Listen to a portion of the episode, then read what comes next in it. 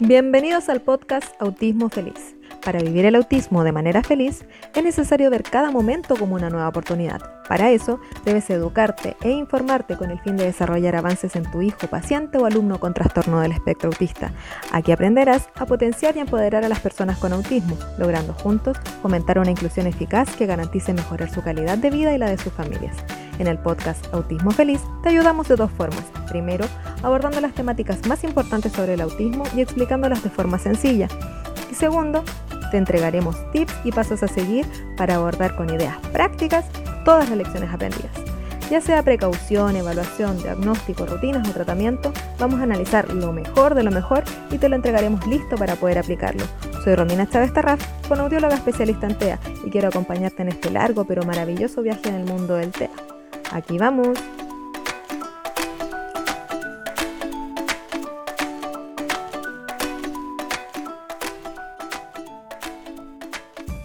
Hola, hola, hola, bienvenidos al episodio 5 del podcast de Autismo Feliz. Habla Romina Chávez Tarraf, audióloga especialista en TEA y hoy les quiero contar que tenemos una invitada muy especial. Ella es Soledad Quitral, psicóloga especialista en TEA y viene, como les contaba en el capítulo anterior, a explicarnos un poco acerca del proceso de duelo y aceptación del diagnóstico y a entregarnos unos tips para vivir este proceso de mejor manera. Hola Soledad, ¿cómo estás? Hola Romina, bien, ¿y tú? Bien, gracias. Bueno, eh, te queríamos hoy más que nada eh, hacer un par de preguntitas acerca mm, de, todo este proceso de duelo y aceptación del diagnóstico de los padres de, niños con TEA. Y es por eso que quisimos invitarte para que puedas contestarnos algunas preguntas, entregarnos algunos tips de, cómo vivir este proceso de una manera más sana, una manera que, que logremos eh, conseguir el objetivo de estar nosotros bien emocionalmente como padres para poder comenzar a ayudar a potenciar a nuestros hijos con TEA. Entonces, en base a eso, eh, queríamos preguntarte para ti, ¿qué sería como lo más importante que un papá o una mamá pueda hacer al momento de recibir el diagnóstico de su hijo?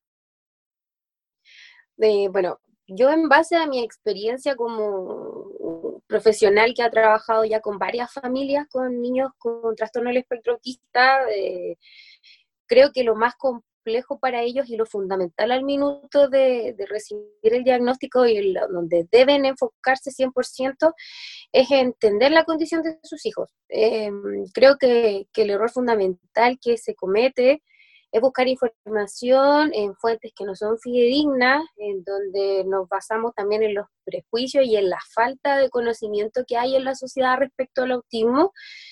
Y, mi consejo inicial sería acudir a los especialistas, acudir a, profesionales que los orienten y los ayuden a entender cuáles son los distintos procesos que ahora van a ir viviendo y puedan recurrir a distintas áreas como son la terapia ocupacional, la fonodiología, la psicología, con el fin de que puedan obtener distintas herramientas que van a ser beneficiosas. Entonces, a mí me parece que lo fundamental es el obtener el conocimiento por medio de profesionales que les brinden apoyo.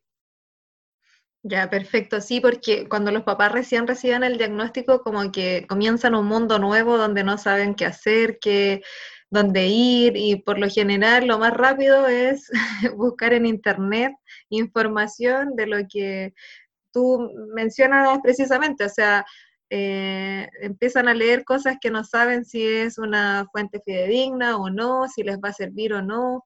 En el caso del trastorno espectro autista, que cada niño es distinto, también no todo sirve para todos los niños, entonces como que lo mejor, como recomiendas tú, es visitar un especialista y que ese especialista lo pueda orientar o aconsejar en base a las necesidades de su hijo.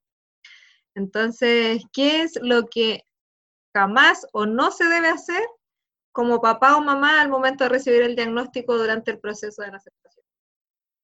Bueno, eh, se relaciona un poco a, lo que acabamos de hablar. El buscar en Internet es lo que yo menos recomiendo.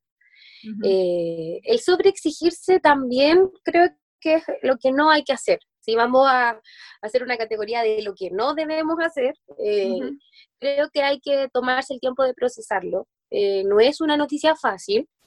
Y, el actuar impulsivamente, quedarnos con la primera fuente de información, claramente no, no nos va a aportar. Eh, hay que entender que, que, van a comenzar a vivir un proceso que consta de, de, varias etapas, hay que entender que hay una serie de emociones que van a surgir en base a lo que están sintiendo y dentro de la categoría del no hacer eh, está claramente el, el, apoyarse en redes como Internet, en donde no hay un conocimiento absoluto de cada niño, porque como tú mencionabas, Romina, eh, cada niño es diferente.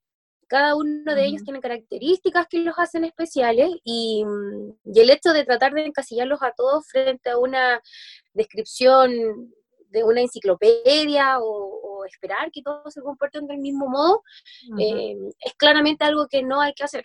¿ya? Yo, yo creo que es principal el foco que tienen que tener los papás en dónde obtienen la información. Bueno, entonces en base a eso, a, la primera sensación o las primeras acciones que uno hace como papá o como mamá al recibir el diagnóstico, al empezar un mundo nuevo, en esto que mencionabas de buscar en internet y por ahí dejar de lado lo que verdaderamente importa, que es encontrar profesionales que te guíen en base a las dificultades o habilidades de tu hijo, también pasa algo a nivel emocional. Entonces, eh, a nivel emocional me gustaría que nos contaras qué es el duelo o cómo se manifiesta el proceso de aceptación del diagnóstico, cuánto podría durar, etcétera. Claro, lo primero que hay que, que, tener en cuenta es por qué hablamos de un proceso de duelo. Generalmente la sociedad asocia el duelo cuando fallece alguien. Entendemos como duelo esta pérdida de, cuando una persona muere y ya no la volvemos a ver, pero hay que entender que el proceso de duelo es amplio, casi ya varias, varios aspectos que tienen que ver con el distanciamiento o la pérdida de alguien que uno quiere, que no necesariamente implica un distanciamiento físico. ¿A qué me refiero con esto? Por ejemplo, terminar una relación de pareja también lleva un proceso de duelo. Hablamos de eh, ir viviendo distintas fases para llegar a la aceptación de la nueva realidad. ¿Qué ocurre en el caso de, del diagnóstico del trastorno del espectro autista? ¿Por qué en psicología se asocia a un proceso de duelo? Porque tiene estrecha relación con la imagen o idea que teníamos del hijo, ¿ok? Que hablamos un poco de la pérdida del hijo idealizado. No quiere decir que nuestro hijo por tener TEA eh, no va a ser alguien querido, no va a ser alguien capaz de desenvolverse, pero sí hay una mm, imagen que tal vez tenían los padres en donde no contaban con que iban a tener que recurrir a distintos especialistas o que sus hijos iban a ser más lentos en ciertos procesos o que iban a tener otro tipo de dificultades, ya sea en, en la comunicación, en el ámbito emocional. Y desde ahí un poco relacionamos con la pérdida del hijo idealizado. Ya no quiere decir que nosotros perdimos a nuestro hijo, ya, pero llega como esta sensación de que toda la idea que teníamos para el futuro de nuestros hijos tal vez se puede ver diferente o incluso ya no va a ser como lo pensábamos. Y es ahí donde se relaciona. Respecto a, lo que me consultaba sobre la duración del duelo, al igual que como comentamos que cada niño es distinto, también lo es cada adulto y cada papá y mamá. Ya en teoría, cuando hablamos de un proceso de duelo, nos referimos a que tiene una duración de seis meses. Siempre se habla que si el duelo se extiende por seis meses, ya hablamos de un duelo patológico. Por ende, ahí es necesario pedir ayuda a un especialista. Pero también mm. tenemos que entender que cada uno de nosotros es distinto, va a estar más tiempo en las distintas fases del duelo entonces, eh, no podemos hablar eh, específicamente de cuánto va a durar el proceso de duelo para cada uno. Lo que sí se tiene como referente, eh, en promedio, seis meses, ¿ya? Pero ahí es, importante también empatizar con el proceso de duelo de cada uno. Puede ser que para el papá o para la mamá sea más difícil, y ahí es súper importante el apoyo que tengan entre ellos mismos y entre la familia en general. Sí, porque qué importante es esto de, de saber que es normal a lo mejor sentirte mal por seis meses o andar llorando porque no entiendes por qué pasa todas estas cosas. Y otra cosa que yo noto mucho en los padres de niños con TEA, por ejemplo, reciben el diagnóstico y se quieren poner al tiro, obviamente, las pilas para estimular, llevarlo a profesionales, pero muchos también se olvidan de que ellos también son personas, que también necesitan vivir este momento que tú dices del duelo, de aceptar de alguna manera el diagnóstico. Y también es importante que tanto sus hijos como ellos estén bien emocionalmente para poder lograr lo mismo, o sea, empoderar a sus hijos, potenciarlo y entender de alguna forma de que si ellos no están bien, sus hijos tampoco van a poder lograr su máximo rendimiento. Sí, totalmente. O sea, acá estamos hablando que el proceso de duelo y cambio es para toda la familia. Entonces, es fundamental que cada uno se dé el tiempo de procesar lo que está viviendo y de entender lo que van a ahí vivenciando cada uno, porque mm, muchas veces pueden sentir que son malos padres por, por tener rabia o por tener tristeza, y eso es un proceso tremendamente normal y que ojalá cada una de las familias eh, tenga conciencia de ello y se dé el tiempo de vivirlo. ¿Y qué pasa, por ejemplo, si se contienen mis emociones? O sea, con el fin de mostrarme fuerte ante la sociedad o ante las personas que, que me ven como amigos, familiares, cuando recibo el diagnóstico de que no, yo soy la super mujer, la super mamá, o voy a sacar a mi hijo adelante como a del lugar y tener algo como contenido, no, no hacerlo de una forma de que ya viviste todo este proceso y lo aceptaste de por sí el diagnóstico, sino más bien como conteniendo mis emociones. Nosotros los terapeutas, la gran dificultad que nos vemos enfrentados, ya sea con adultos, con niños, con, con quien nos toque trabajar, radica en, la expresión emocional. En general, la sociedad no tiene conocimiento de sus emociones, no se toman el tiempo de procesarlas y por ende también se tienen respuestas inadecuadas. Cuando uno contiene sus emociones, hablamos de algo muy perjudicial tanto para ellos como para el entorno uno debe expresar lo que está sintiendo. Generalmente cuando entramos a consulta con los niños, los papás tienden a decir, no, no, no, no llores, no hagas esto. Cuando vamos a, un funeral, por ejemplo, estoy dando algo muy gráfico, cuando uno pierde un ser querido, a uno lo primero que le pasan es un pañuelo o un vaso con agua, ¿no es cierto? Para deje de llorar. Es como el concepto general que hay, que llorar es malo. Y, eso solamente después radica en trastornos del estado del ánimo, radica en personas que no son capaces de expresar tampoco sus ideas con claridad. Yo creo que, lo más grave de, de, no expresar sus emociones es que después pueden generarse distintos tipos de, trastornos, cuadros depresivos, cuadros ansiosos, que son respuesta de personas que no son capaces de, expresar lo que sienten y llevan años conteniendo lo que están viviendo. Entonces, es fundamental que a nivel social hagamos este cambio, porque si nosotros como adultos reprimimos nuestras emociones, vamos a proyectar en nuestro niño esa imagen. Por eso tenemos niños que explotan en pataletas, como llaman la familia, los profesores, niños que no se conectan con su mundo emocional. Por eso el trabajo de los psicólogos, eh, que mm, en cuanto al reconocimiento emocional es, muy potente y es muy fuerte, porque es mm. fundamental para los procesos, para ir obteniendo avances. Y si yo, por ejemplo, contengo mis emociones, no vivo este proceso de duelo, se puede mm, llegar a un desborde emocional, ¿cierto? Claro, eh, los, por ejemplo, las crisis de pánico, los cuadros depresivos, son respuestas a personas que no han expresado sus emociones. Hablamos de, niveles ansiosos muy grandes, de una tristeza muy profunda. Entonces, imaginemos un poco que es una mochila que cada uno de nosotros lleva y guardamos, guardamos, guardamos, y va a llegar un punto en que va a pesar demasiado.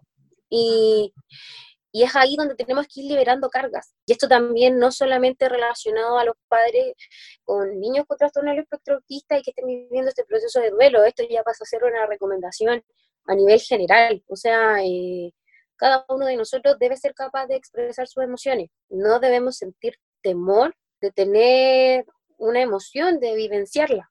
El error se comete en cómo yo la expreso. No está mal sentir la emoción, a veces está mal en que la expreso de forma inadecuada ya, pero hay situaciones que a los niños les van a molestar, van a tener miedo al igual que los padres y lo más recomendable es que encuentren un espacio en donde expresen. Y es ahí donde la psicología toma un rol fundamental, porque las terapias psicológicas son el lugar donde uno obtiene herramientas de un profesional que te contiene emocionalmente, que tienes un espacio de desahogo y, por eso es tan recomendable. O sea, por eso más que nada siempre se recomienda que la psicoeducación sea oportuna y que sea de calidad para poder eh, ayudarlos a sobrellevar todo este proceso de duelo y aceptación. Sí, totalmente. O sea, mientras antes nosotros seamos capaces de, conectarnos con lo que estamos sintiendo, antes vamos a poder generar cambios. Hay que entender que ahora aquí va a haber una readecuación a nuestro estilo de vida. Eh, y no solo del niño, sino de los padres, de los hermanos también. Es súper importante darle el espacio a los hermanos para que ellos puedan expresar también lo que están sintiendo. Los abuelitos, los tíos, primos, etcétera. Hay, hay un cambio general en el entorno. Y así como la intervención temprana es determinante en los avances y en el desarrollo de cada uno de los niños, también el poder procesar antes lo que estoy viviendo, darme el tiempo, va a hacer que puedan ir todos en, en pro a una contención emocional al niño tenemos padres que se entienden, que logran eh, interiorizar lo que les pasa y respetarlo, eh, también vamos a tener padres que van a ser capaces de contener a sus hijos. Y, por eso es, importante que esto se haga tempranamente. Siempre las psicoterapias son recomendables. Claro, y más para ayudar a abordar todo esto que te decía que yo he visto en muchos de mis pacientes que llegan como muy motivados a potenciar a su hijo, a ayudarle, a darle herramientas, a, a poner en todas las terapias que necesitan, pero se olvidan no solo de ellos mismos, sino que también del resto de la familia, de los otros hijos, de que los otros hijos también necesitan ciertas cosas, de que sus parejas necesitan también un tiempo para compartir juntos, para salir a dar una vuelta o para preguntarse cómo están, qué le está pasando a cada uno con, con esta nueva experiencia de tener un hijo diagnosticado con TEA, sienten, qué piensan, cómo, no sé, con quién se enojaron o, alejarse también de los amigos, las redes de apoyo. Ellos mismos provocaron cierto aislamiento porque no están canalizando bien ni llevando bien o, con ayuda de un profesional este proceso. Sí, ese es como, yo, yo comparto contigo, es como los casos que uno más encuentra con sus pacientes indistinta el área que sea. O sea, siempre vamos a encontrar familias que, por ejemplo, se aíslan, como decías tú.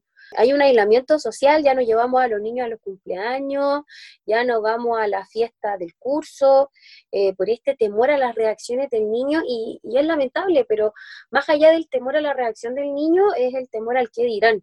Y es ahí donde tenemos que ser capaces de entender la condición de nuestros hijos, aceptarla y por eso se va viviendo todo este proceso de duelo. Consta de, varias etapas y, y, es ahí donde también hay que entender que no solo los padres viven, viven este, esta fase, ya los hermanos, eh, es súper lamentable, pero es bien recurrente que los hermanitos de niños con, con TEA tienden a quedar un poco de lado. Y, no es porque no los quieran, es porque claramente toda la familia con, el fin de sacar adelante al niño que tiene la condición, eh, centran su fuerza, centran su, su entusiasmo tal vez solo en las necesidades de, este niño y olvidamos un poco a los otros porque los vemos más autónomos, porque vemos que no necesitan tal vez de profesionales para, para obtener apoyo, pero por lo menos yo en mi caso llevo un tiempo largo en el rubro, me ha tocado más de una familia en donde terminan yendo los hermanitos también a terapias, porque tienen esta sensación de, abandono, porque el hermano es más importante. Entonces, al final e, es súper eh, importante que cada uno respete sus tiempos, cuente lo que le pasa y también no olvidar a los hermanos, porque mm, ellos igual tienen una adaptación y un cambio enorme en su vida. Eh, muchas veces los hermanos acompañan a, las terapias, se aburren afuera. Para ellos también va, a implicar un, proceso de adaptación. Entonces hay que ir haciéndolos parte y dándoles el espacio de que ellos también expresen. Sí, y entonces para ti, eh, ¿cuál crees que es, eh, según tu experiencia, la principal emoción que tienen las familias al momento de recibir el diagnóstico? Mira, son varias, pero en base a, mi experiencia, eh, yo diría que el temor es la, inicial, eh, la incertidumbre, es como, mi hijo tiene esta condición, ¿qué va a pasar ahora? Esa es como la emoción que, que se tiene en un inicio. Ya la primera sesión con los papás, independiente del área que, sea, siempre va a haber mucho temor de parte de ellos en base a cómo va a ser el desarrollo de sus hijos. Yo me imagino que tú comparten, compartes conmigo esto, de que siempre llegan con, con, la incertidumbre y es como, dígame, ¿qué puedo hacer yo para cambiar esta situación? Es como el diálogo inicial. Y es ahí donde uno tiene que, que parar, procesar y entender lo que vamos a ir viviendo. Pero mm, yo diría que, es la, el miedo que tiene estrecha relación con, con, el choque inicial, que es la primera fase del proceso de duelo. Claro. Y también estas adaptaciones que van a tener que tener tanto la familia como los amigos, como el estar preparando o quizás el ir modificando ciertas cosas que le van a afectar a un niño con TEA, como desde, no sé, desde los ambientes, como que no sean tan estimulantes sensorialmente, hasta cosas mínimas como, no sé, el baño. Entonces, eh, como toda la familia tiene que, eh, o sea, la importancia de, de que toda la familia conozca en qué consiste el diagnóstico, en qué consisten tanto sus habilidades como dificultades, como para poder hacer estos cambios y que todos eh, sobrelleven esto de una mejor manera para que no caiga todo sobre los hombros de la mamá o del papá y de que uno esté preparando todo, ¿no? Claro, sí, es fundamental de que toda la familia se interiorice, o sea, em, y recurrir a las redes de apoyo. Hay que entender que la gran parte de la familia, los niños durante el día están a cargo de cuidadores, que pueden ser los abuelitos, están en el colegio, ya tíos, etcétera, em, que los ayudan a los papás a cuidar a los niños ellos también tienen que interiorizarse porque van a haber una serie de cambios que, van a existir en las rutinas de los niños. Mm. Entonces, em, yo creo que el proceso de psicoeducación, como hablamos antes, juega un rol fundamental y la clave entre un proceso que va a ser más llevadero y, un proceso que tal vez no va a ir teniendo tantos avances. Yo creo que el apoyo de toda la familia es determinante. O sea, mm, si bien hay que respetar los espacios de los demás, que eso obviamente es fundamental, también es bueno que los niños sepan la condición de su hermano, obviamente adaptando la, edad de cada uno de ellos, la forma en que lo vamos a expresar, pero entender un poco por qué las reacciones del hermano, entender qué es lo que pasa, entender por qué tenemos que ir dos, tres veces a la semana a un centro a ver cómo juega el hermanito, por ejemplo. O sea, eh, hay una serie de, elementos que son fundamentales y que hay que explicarle a todos los integrantes de la familia para que en base a eso se vayan obteniendo avances y entender que las terapias duran 45 minutos y el trabajo debe estar en casa, o sea, también no, es un trabajo que es permanente, al igual que expresar las emociones, o sea, si usted va a psicoterapia, la idea es que no solo exprese sus emociones en esos 45 minutos que está con el psicólogo o la psicóloga. La idea es que también vaya haciendo esto parte de su vida, del poder expresar sus ideas y no guardar todo lo que siente. Claro, por eso la importancia también de que los papás eh, se psicoeduquen y, y, ellos siempre sean un coterapeuta del equipo multidisciplinario que atiende al niño, porque ellos son los que tienen que buscar cada instancia de la vida cotidiana para poder potenciar y estimular a sus hijos. Entonces, si tú, por ejemplo, tuvieras que sintetizarlo en pasos, ¿en qué consiste todo este proceso de aceptación del diagnóstico y cuánto demora? Porque tú nos mencionabas que habían varios pasos.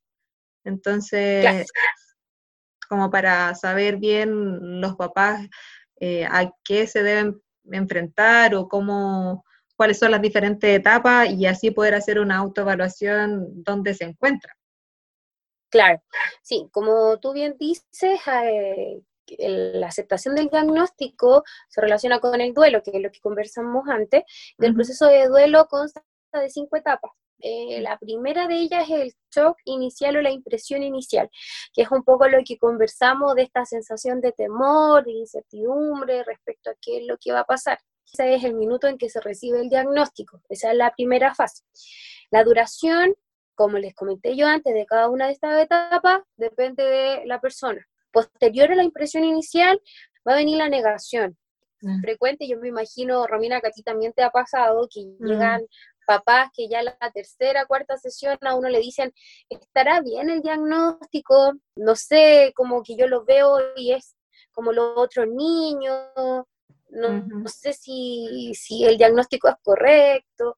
Y es como una fase también del proceso, es la segunda fase, como dudar de los diagnósticos, eh, la incredulidad de, lo que están viviendo.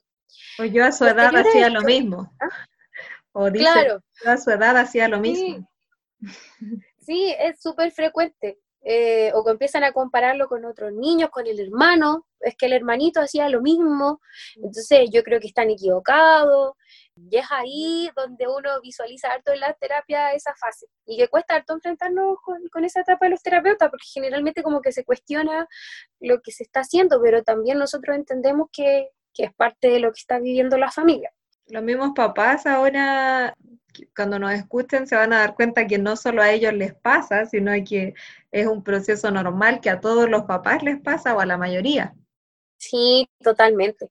O sea, eh, la gracia de, del conocer un poco qué viven las otras familias y poder entender que no están solos en todo este proceso, que es normal lo que están sintiendo. Y es un poco como lo que se forma cuando los papás están afuera esperando a sus hijos, que siempre uno está atendiendo y afuera comparten sus experiencias y muchas veces van viendo que, efectivamente todos vivieron esto, o en distintos talleres, etcétera. Por eso es importante que ellos igual participen en, espacios como estos, donde compartan con otras familias y vean que, el proceso que están sintiendo y que están viviendo es súper esperable. Ya, y eso es como la parte de la negación.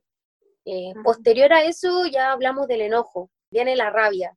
Cuando ya vemos que efectivamente el diagnóstico es un TEA, un trastorno del espectro autista, eh, es normal que puedan sentir esta sensación de rabia, potencia, y es acá donde hay que tener mucho ojo, porque comienzan los cuestionamientos.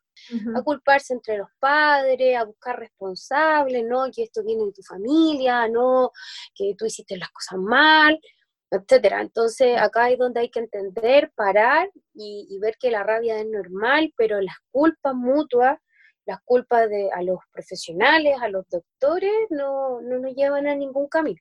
En la fase de la tristeza que viene después del enojo, encontramos el minuto en donde uno se puede deprimir, donde el ánimo no es el mismo, donde tal vez la motivación va, va a bajar, es un proceso normal, es natural, y es bueno que cada uno de ustedes lo vaya viviendo y expresando. Por eso, insisto, la psicoterapia es fundamental. O sea, yo recomendaría a todos los papás que obtienen el diagnóstico de sus hijos que, acudan al psicólogo, ya no, no solo por, por el proceso en sí de los niños, sino por lo que ellos van a ir viviendo y vayan entendiendo que esto es normal. Eh, y luego de la tristeza ya empezamos el proceso de aceptación. Eh, y es ahí donde entendemos que es nuestra nueva realidad, comenzamos a generar cambios y ya principalmente no nos basamos en, en el por qué, sino en el qué hacer para ir avanzando. Ya, mm. ya pasamos todos estos cuestionamientos y esta duda del por qué me pasó a mí, por qué, por qué a nosotros, y ya entramos de lleno a la parte de avancemos. Esta es la realidad, ahora centrémonos en ir progresando todos juntos. Y, ahí ya se obtiene, digamos, la, aceptación. Hay mm. familias que a uno le dicen, o sea, yo acepto que no quiere decir que no tenga pena, ya, y en el fondo también es válido. Familias que llevan su, yo tengo pacientes de, de 15, 18 años y los papás dicen, yo ya lo entendí, lo acepté, pero no quiere decir que no me dé pena ya y eso también es válido. O sea, pero ya no centramos nuestra vida en la pena que tenemos, sino que nos centramos en buscar avance. Entonces, ahí cada uno va respetando su propio sentir. No, y lo importante de también estar bien emocionalmente, que como tú dices, es un proceso que puede durar desde seis meses o mucho más, y que los papás, por así decirlo, salen de la consulta del neurólogo o del profesional que lo diagnosticó al niño y ya yo creo que en una hora ya están buscando las terapias y de cómo ayudarlo, cómo potenciarlo, pero como te mencionaba antes, se olvidan de la importancia de vivir todo este proceso, de buscar profesionales calificados, en donde puedan recibir un asesoramiento y una psicoeducación de calidad. Entonces, la importancia de, por ejemplo, la psicoterapia, en papás de niños con TEA, no solamente también para este proceso, sino que también después pueden ir eh, reforzando habilidades parentales, el ir también explicándole al psicólogo qué cosas o características son parte del diagnóstico y cuáles no, para también no dejar que haga de todo el niño porque tiene TEA. Entonces, como que todo proceso dentro del, desarrollo de, niños con TEA, yo creo que requieren de un acompañamiento psicológico. Sí, totalmente.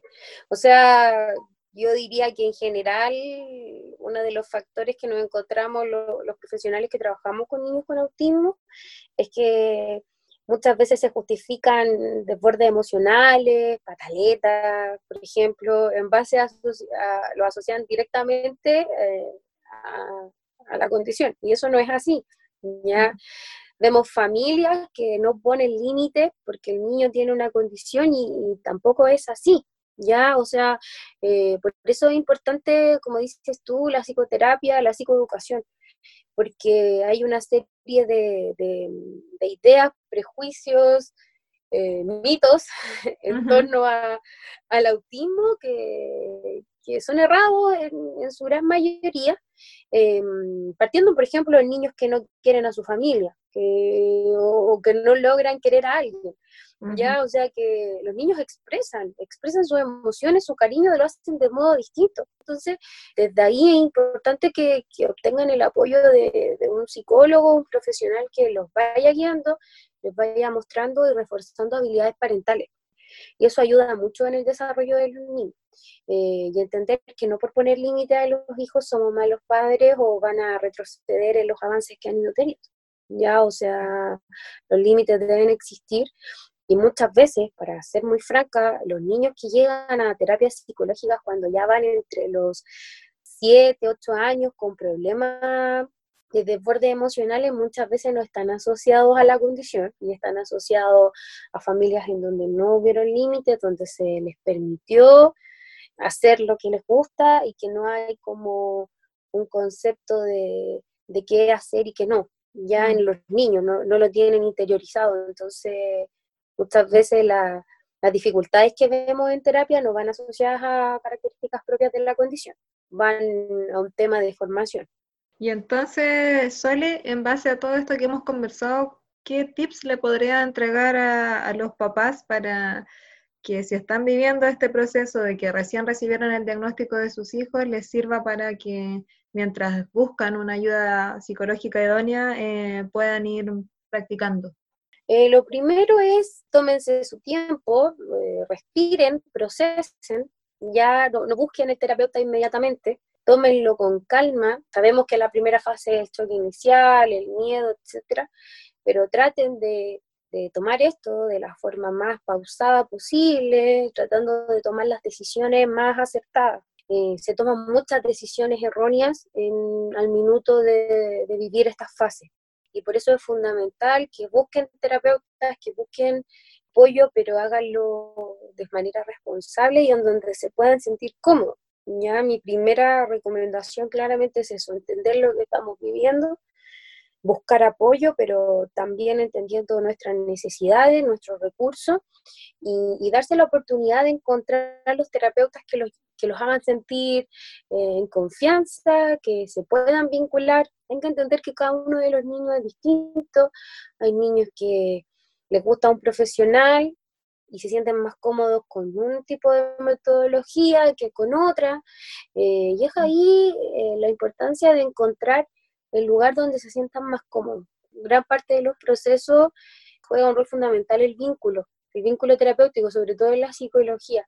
Entonces, es bueno que tomen el tiempo de explorar y encontrar el lugar en donde puedan sentirse cómodos, porque al final cuando tenemos papás comprometidos que respetan al profesional, que trabajan constantemente, son los casos donde hay mayor eh, avance y sobre todo son los casos donde se trabaja en conjunto en pro del niño, incluyendo los colegios, la familia, todas las redes de apoyo.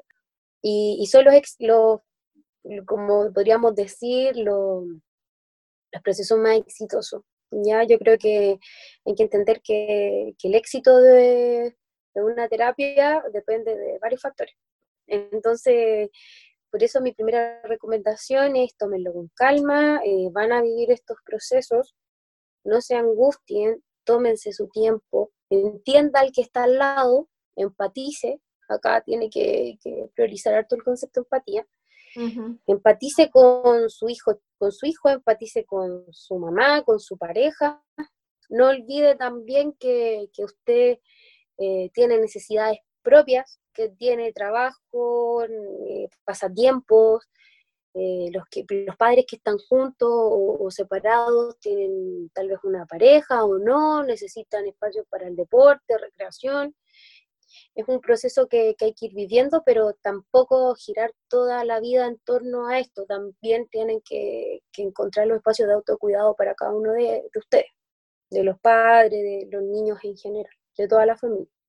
Bueno, muchas, muchas gracias Soledad por resolvernos todas estas preguntas, todas estas dudas, por poder orientar a los padres de nuestra comunidad, que sin duda tus consejos y tus tips les van a servir para poner en práctica si están viviendo recién todo este proceso de duelo y aceptación del diagnóstico. Muchas, muchas gracias. No, de nada, para mí fue un gusto poder entregar un, poquitito de información que, que sea valiosa para cada una de las familias. Espero que espacios como este eh, sean de su agrado y que les entregue apoyo a, padres que puedan estar viviendo justo este proceso, que es duro, pero la idea de todos los profesionales que trabajamos en el área es también brindarle apoyo no solo a los niños y a ellos también. Así que para mí fue un gusto poder participar. Sí, qué importante es poder visibilizar más y concientizar más acerca del TEA, ¿no? Ese es uno de los objetivos de este podcast. Así que muchas gracias a todos, con esto llegamos al final de este episodio, nos vemos en el próximo.